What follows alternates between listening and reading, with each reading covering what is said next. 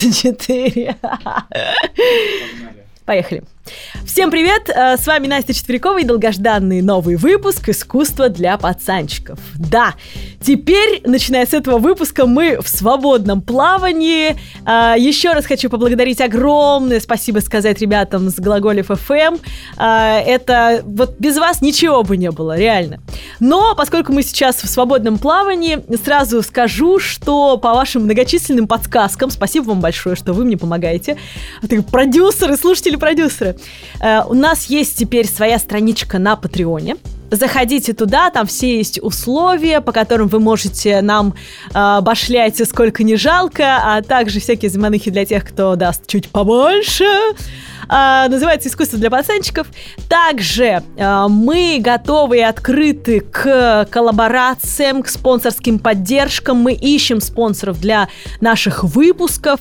А, все цены и все упоминания обсуждаются лично и индивидуально, поэтому пишите мне на адрес nasty4ч собака gmail.com либо можете найти меня по хэштегу Настя4ч, че, простите, Настя4ч, и в Телеграме, и в Инстаграме и абсолютно во всех других сетях. Э, буду рада взаимодействию и очень жду, потому что нам поддержка не помешает. Ну а сегодня мы начнем с вами все сначала. Почему? Потому что, говоря о современных произведениях искусства, это все очень круто и весело, но многие задают вопросы, и я понимаю, что просто нет какой-то базы, что ли, основы, от которой невозможно пацанчику простому оттолкнуться в рассуждениях, например, о современном искусстве. Поэтому, как я и обещала, будут, конечно, из современного какие-то истории, объяснения, что это, почему это дорого и так далее. А э, будут еще и бэки в прошлое искусство, э, в котором мы будем какие-то основы вместе с вами познавать. Сегодня речь пойдет о магической толстушке, о красотке Венере Виленвдорфской. Давайте прямо сейчас открывайте в гугле, кто это такая и на что она похожа. Итак, в пилотной серии знаменитого сериала «Молодой папа» Паула Сарантино на 16-й минуте, ведь я все вам говорю, чтобы вы могли это все погуглить впоследствии. Кардинал Вайола, один из самых обаятельных, наверное, персонажей этого сериала. Я скажу, что я огромный фанат «Молодого папы» и уже почти досмотрела второй сезон «Нового папы». И до сих пор в восторге, настолько это эстетически прекрасно и с таким юмором, что... А, ну просто вообще, Сарантино бог. Так вот, на 16-й минуте пилотной серии «Молодого своего папы кардинал Вайола исповедуется. И там происходит такой диалог. А, он говорит, у меня греховные помыслы. Ну, его исповедник спрашивает, о ком же, сын мой? И тот ему говорит о Венере Велендорфской.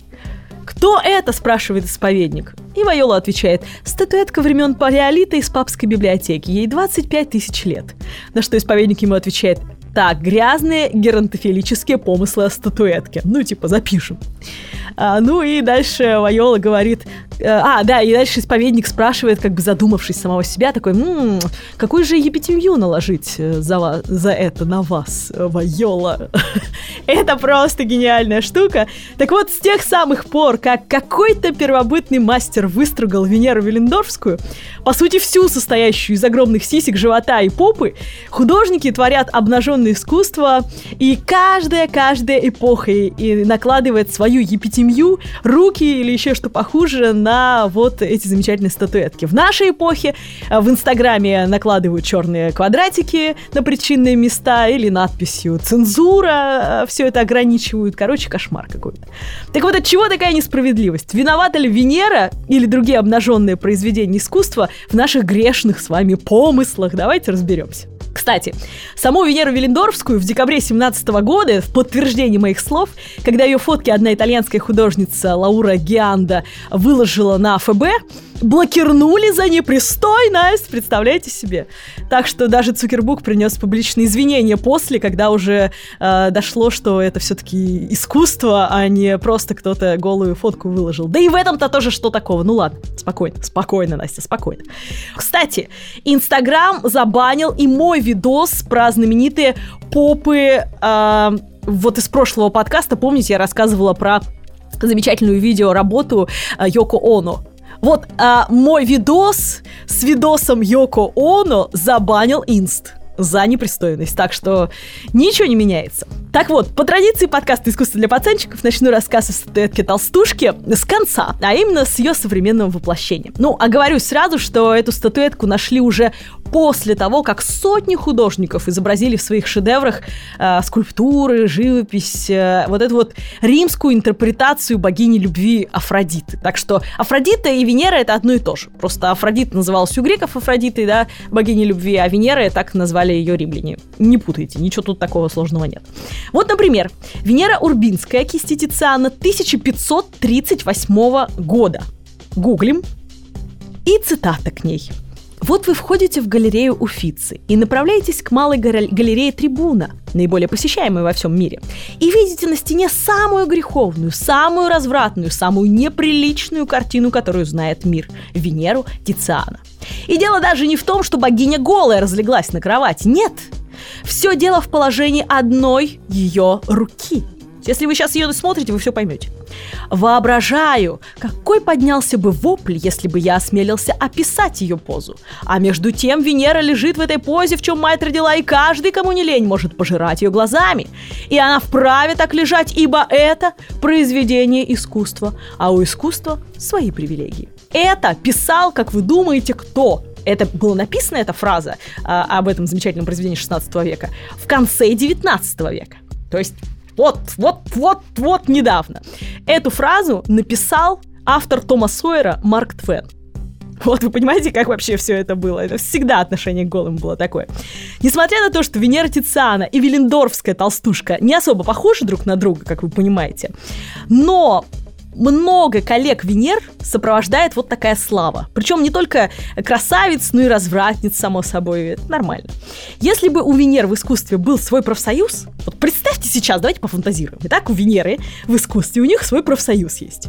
То гимном их была бы песня Shocking Blue, Винус. Собственно, им, Венерочкам, она и посвящена. Включайте прямо сейчас ее. А, хотя давайте я вам ее поставлю. She's got it. Yeah, baby, she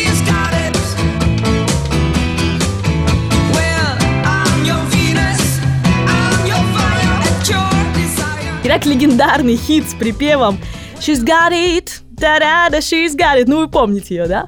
А, вот она этот самый припев намекает на то, что она Венера, она очень крутая. Вот она прям классная, вот она прям шизгатает, вот, вот классная тетка. А, ну, не буду рассказывать долгую историю этого хита, потому что он был сперт нидерландцем Робби Ван Левеном а, из Shocking Blue. Как известно, первоначально это был очень такой кантри-хит, который назывался «О, Сюзанна». А, но спасибо ему от лица всех присутствующих тут и Венер, и поклонников этой песни, что он ее так переделал.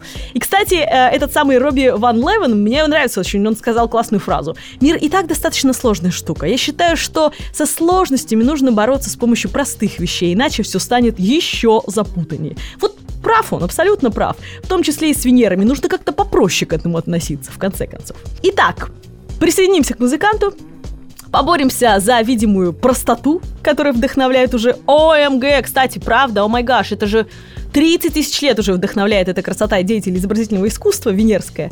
И не только музыкантов, но и всех уважающих красоту пацанчиков, скажем прямо. Так вот, также она вдохновила одного из самых дорогих на сегодняшний день художников планеты Джеффа Кунса. Что он сделал? Вместительные формы Венеры Велендорфской, которые вы уже видели наверняка в интернете, сейчас вы это же смотрите, правда? Они вдохновили Джеффа Кунса в своей манере, а у него манера делать такие игрушки, как будто бы, знаете, клоуны делают на детских праздниках из шариков вот такие вот игрушки, скручивая шарики воздушные. Вот это вот манера Джеффа Кунса. Ну, только он самый богатый, да, а вот эти клоуны не очень. Итак, он придумал и сделал коллаборацию с Дон Периньон, на секундочку, да, знаем, что дорогой шампусик. И вот эти вместительные формы Венеры Велендорфской вдохновили его сделать держатель для бутылок вот этого самого модного шампанского Дон Периньон Розе Винтаж. Вы сейчас прямо можете погуглить в интернете Джефф Кунс The Ballon Venus for Дон Периньон. 2013 года работа. Очень она такая, знаете, смачная. Что сделал художник? Он зажал бутылку то ли между ее ляшек, честно говоря, не совсем понятно, то ли между ее грудей. А, в любом случае, ну, очень вот по-кунцевски это все выглядит. Джефф Кунс, я уже говорила, один из самых дорогих художников в мире. Он обожает игрушки и все, что с этим связано. и э, сам заявляет следующее. Мне уже 61 год, ну, это он говорил давно, потому что ему сейчас на 20 год 64 года. И я по-прежнему обожаю игрушки в свои 64. Вам это кажется странным? Уверен, что многие взрослые не прочь поиграть, ведь за мои пластиковые объекты и разноцветные стекляшки они выкладывают миллионы. Почему я делаю надувных зайцев и больших кукол? Они позволяют быть понятным большому числу людей, с которыми мне хочется общаться. Секрет успеха – работа с сильными эмоциями, а они связаны с сексом и властью. Кажется, Фрейд, вспоминает Кунц, говорил, что люди всегда смеются над правительством, сексом и отправлениями прямой кишки. Эти темы занимают всех без исключения, поэтому публика откликается на мои работы. Меня ненавидят, обожают, но главное – на меня реагируют. Вот мне кажется, слова Кунца это в принципе гимн всего современного искусства. Но он прав. Власть и э, секс — это действительно то, что движет миром, в частности, миром эмоций, да, и отклика какого-то на искусство. Так вот, история Венеры Виллендорфской — это, в принципе, не исключение даже из слов самого Кунца. А, вот, например, она тоже вполне могла быть игрушкой, как он говорит вполне могла быть. Ну, давайте, подождите, пошлые мысли оставим на потом. А, вот, например, в Риге, да, коль уж мы перечисляем все современные ее воплощения, около Академии художеств тоже стоит прототип той самой толстушки Венеры Виллендорфской.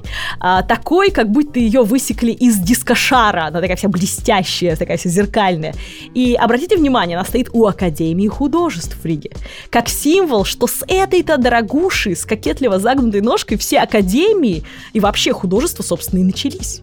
А, сделала ее студентка Бригитта Зелка в 17 году, а, и сделана ее как свою дипломную работу. Но вот 18 июля 18 года а, с этой статуей произошел казус. Из-за непогоды диско Венера грохнулась и сломала ту самую кокетливую ножку. Злопыхатели-латыши, вы даже не представляете, видимо, вот не признав ее за свою, ну, ничего, что она вдохновила, да, просто огромное количество художников, вообще всю всемирную историю искусств на обнаженные натуры. Не, ничего страшного. Просто э, злопыхатели латыши, видимо, не признав ее за свою, радовались, понимаете? Говорили, что она уродовала их город. Вот, ребят, честно, я была в Риге. Коммунальщики и советское прошлое уродовало ваш город. А, причем тут Венера, непонятно. Ну, на вкус и цвет, конечно. Согласна. Диско Венера вообще прекрасный. Я ее видела своими глазами, я уже говорила. Помимо того, что она симпатичная, еще и, и законодательница голой моды в искусстве, можно сказать, а, но еще и в ней, когда ее смотришь на нее, близко к ней подходишь, как бы отражаешься ты. Ну, как чада богини-матери, собственно, которой она и являлась первоначально. Ну давайте, все, от современных воплощений Венеры Велендорфской, которую, как вы понимаете, как только не изображают, вернемся к оригиналу. На самом деле, эта статуэтка хранится, конечно же, не в папской обители, как выдумывает Соррентино, а, а в Вене, в Музее естествознания. Почему там? Потому что найдена она была неподалеку, э, недалеко от местечка Виллендорф, э, Вахау.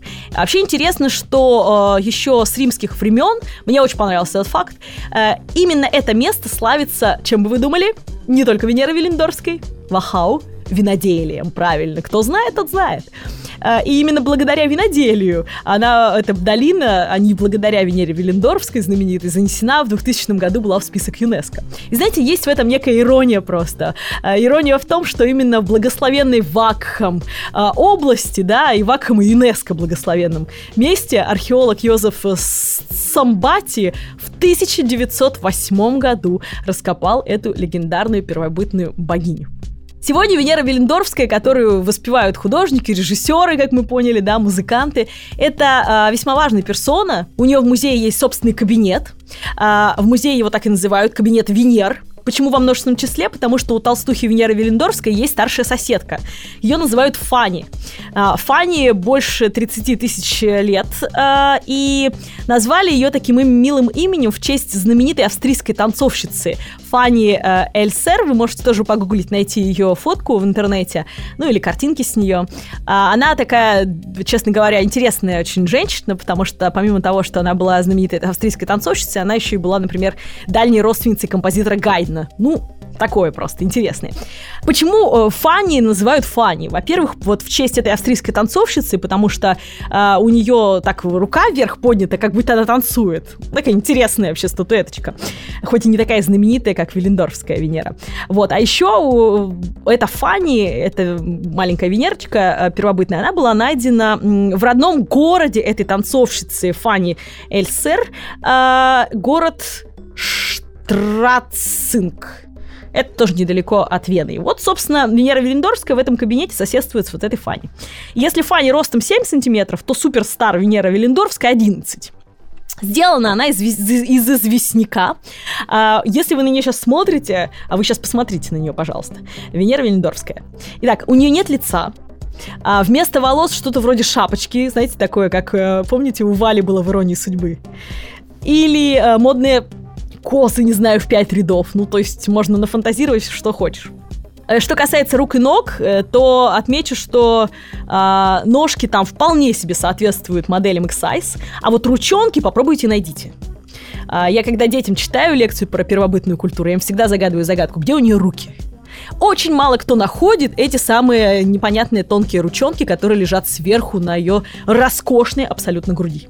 А волосы, лицо, руки, ноги, как мы понимаем, вообще были по барабану первобытному человеку в этой крошечной скульптуре. Большие груди, огромный живот и попа под Винси Кардашьян. А, вот, собственно, что было важно. Да, еще наличие половых органов. Все, остальное было все равно. И еще раз я про первобытных, хотя только ли про первобытных. Ну, ясное дело, статуэтка эта не стояла в мужской пещере для вдохновения. Хотя кто его знает. А, это вообще искусством как таковым для наших предков не было, друзья мои. Это для нас она искусство только потому, что хранится в музее и тиражируется не только в разных произведениях искусства, но и в мемах. А в современном мире мем — это важнейшая величина для значимости произведения искусства. Для первобытных это был предмет культа — Таких малышек-толстушек находили под землей на огромных территориях от Пиренеев до Сибири. А, кто-то был толще, кто-то тоньше, но плюс-минус сходство поразительное. И всех их называют палеолитические Венеры. Есть, есть у одного французского ученого Анри Дель Порта географическая такая классификация, где находили каких Венер. Можете поискать в интернете, но можете поверить просто моим словам. И опять-таки, палеолитические Венеры – это очень условно сказано, потому что современные методы анализа и датировки произведений, особенно первобытного искусства, они, конечно, приписывают 23-25 тысяч лет, а, но есть и более древние исчисления. А, кто его знает, насколько развитыми были наши предки в те времена. Вот, например, Венера Велендорфская сделана не просто из известняка, а из алитового пористого известняка, которого, как утверждают ученые, в тех краях вот в преддверии, в предместье Вены, да, их днем с огнем не сыскать было. А значит, ее откуда-то привезли. А откуда? Кому? Пойди сейчас разыщи и узнай. Это к тому, что все очень условно с э, относительно произведений первобытной живописи и скульптуры. Вообще анализ остатков э, пигмента этой статуэтки говорит о том, что она была расписана. Она была вся сплошь расписана красным цветом. А это, друзья мои, не только цвет крови, ну и вообще крови значит жизни цвет, а может быть ее прям кровью раскрашивали во время какого-то культа. Тоже такое вполне могло быть. Вот от этих многочисленных неопределенностей переходим к главному, что стоит запомнить из этого подкаста, э, из этого эпизода подкаста э, пацанчику. Готовы? Итак, Венера Велендорфская – это было не искусство, это была магия. Кому прям очень интересно, читайте культурологическую классику Фрейзера э, «Золотая ветвь». Заумно, конечно, но очень интересно. Так вот, господин Фрейзер сформулировал, что важнейшим принципом магии, у него там их несколько было, является принцип подобия. В каком-то из подкастов я уже это упоминала, но повторюсь, здесь это очень важно. Как это работает? А вот это работает точно так же, как культ Вуду. Ну, вы в курсе. То есть я теоретически знаю, я не практикую, так что на костре меня чур не сжигать. А, из воска, лайфхак такой, лепим похожую на человека, которого заказали, э, фигурку но обязательно в этот воск вплавляем что-то подобное этому человеку. Ногти, волосы, ну что-то самого человека. Дальше тыкаешь в него иголочкой, и подобно восковой фигурке человек, по идее, тоже должен так же корячиться. Там в ногу втыкаешь, нога болит. Ну, вы знаете эту историю, неоднократно, я думаю, в фильмах ее видели. Вот примерно то же самое с Венерами. Как у всех э, них большой плодородный живот, кормящая пятерняшек мальчиков с пальчиков грудь и располагающая к мягким родам чресла, рожающие меня поймут, э, так и закопав ее в землю, что будет происходить? Правильно, земля будет тоже плодородной. Или женщины этого поселения будут рожать безо всякой эпидуральной анестезии с ее божественной помощью. Или, или, или, мы здесь можем много версий привести, у каждого, я уверена, будет своя интересная. Но то, что это не искусство, а магия, вот это сто процентов. И это было не только про Венер. Уроки первобытных э, людей по изобразительному искусству, ИЗО, на стенах пещер, это тоже привет Поттеру и всем магам, чьи имена, как известно, называть не принято.